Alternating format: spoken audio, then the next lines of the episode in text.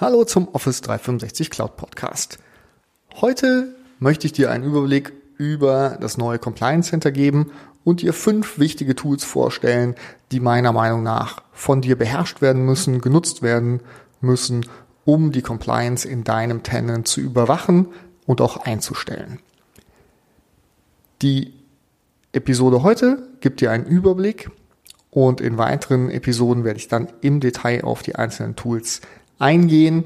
Wichtig bitte, prüf immer deine Lizenz, denn verschiedene Tools sind erst ab der E5-Lizenz verfügbar. Starten wir mit Tool Nummer eins, dem Microsoft Trust Center. Das Trust Center unter servicetrust.microsoft.com zu erreichen, ist ein Einstieg in alle Dokumentationen, die Microsoft zum Thema Compliance bereitstellt. Dort findet ihr sowohl die Zertifikate, welche ähm, ja, welche Zertifizierungen äh, von Microsoft erfüllt werden.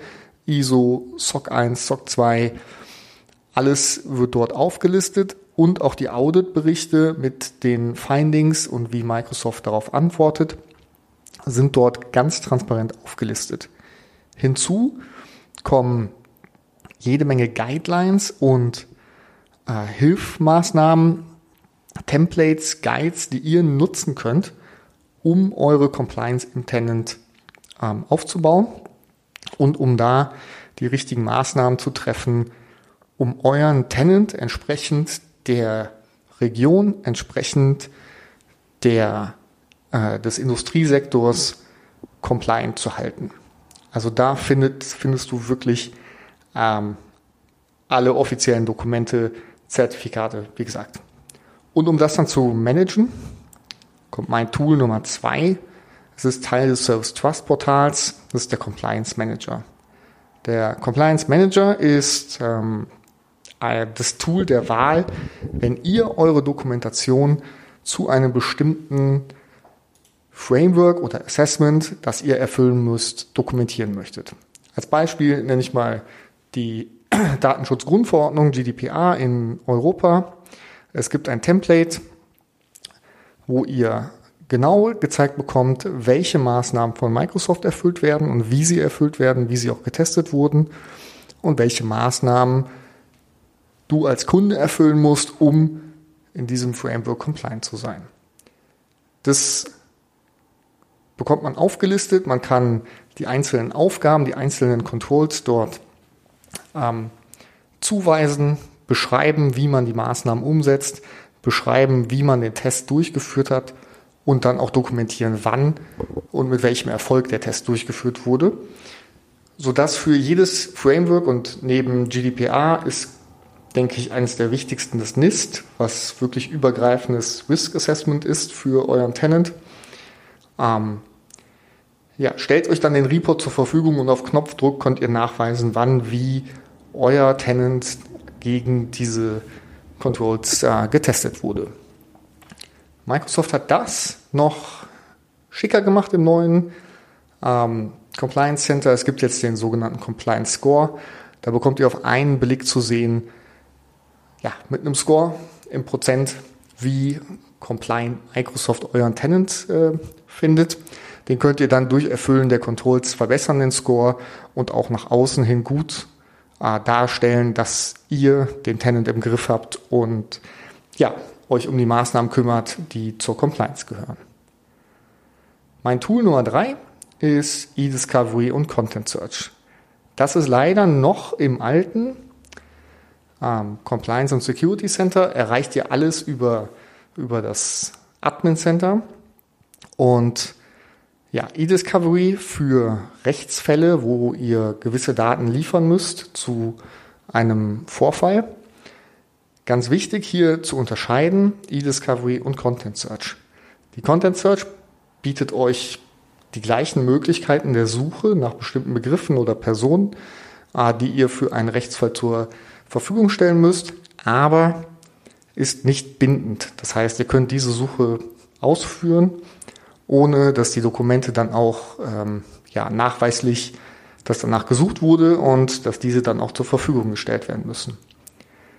Macht ihr einen eDiscovery Case auf und sucht nach bestimmten Merkmalen, dann werden die gefundenen Dokumente und Informationen auch ähm, ja, geschützt und können nicht mehr gelöscht werden.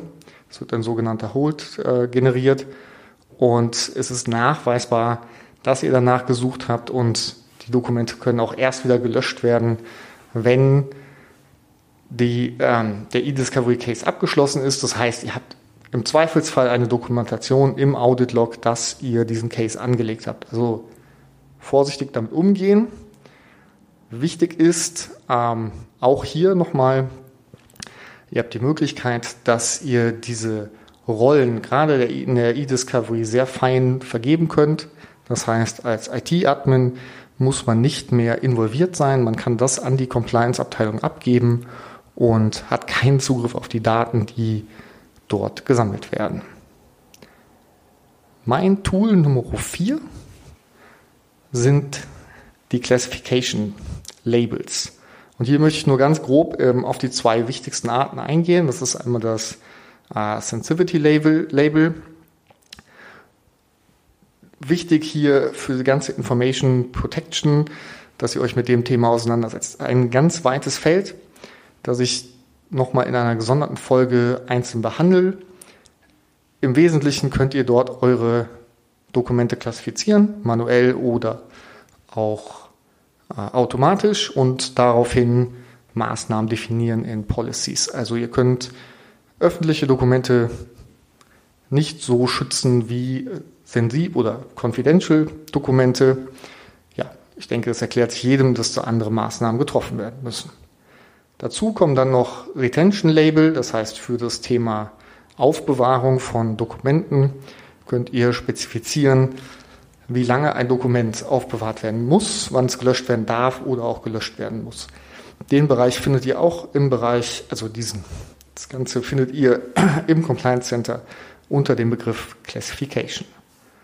Und mein letztes Tool gerade für uns hier in Deutschland oder in, in Europa immer wichtiger, das ist das Thema GDPR. Und das findet ihr auch im alten Security Compliance Center unter dem Menüpunkt Data Privacy. Hier findet ihr das GDPR Dashboard, was euch weiterführende Informationen zur ganzen Datenschutzgrundverordnung liefert, aber auch ein Tool, das sich DSR oder Data Subject Request nennt. Das ist eine Anforderung aus der Datenschutzgrundverordnung, dass ein, also dass ein Bürger oder eine Person Auskunft darüber erhält, welche Daten zu ihm gespeichert sind. Und diesen Report könnt ihr dort erstellen. Ihr könnt die Informationen suchen und dann exportieren und so die Maßnahme erfüllen. Auch hierzu, wie das funktioniert, worauf man achten sollte, werde ich nochmal eine gesonderte Episode ähm, veröffentlichen.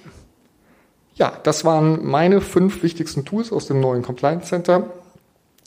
In den kommenden Episoden werde ich dann im Einzelnen nochmal auf die Tools eingehen. Ich freue mich wieder auf dein Feedback bei LinkedIn. Schreib mir kurz, wie du das Thema Compliance in deinem Unternehmen äh, angehst. Und ja, vielen Dank fürs Zuhören und bis zum nächsten Mal. Dein Oliver.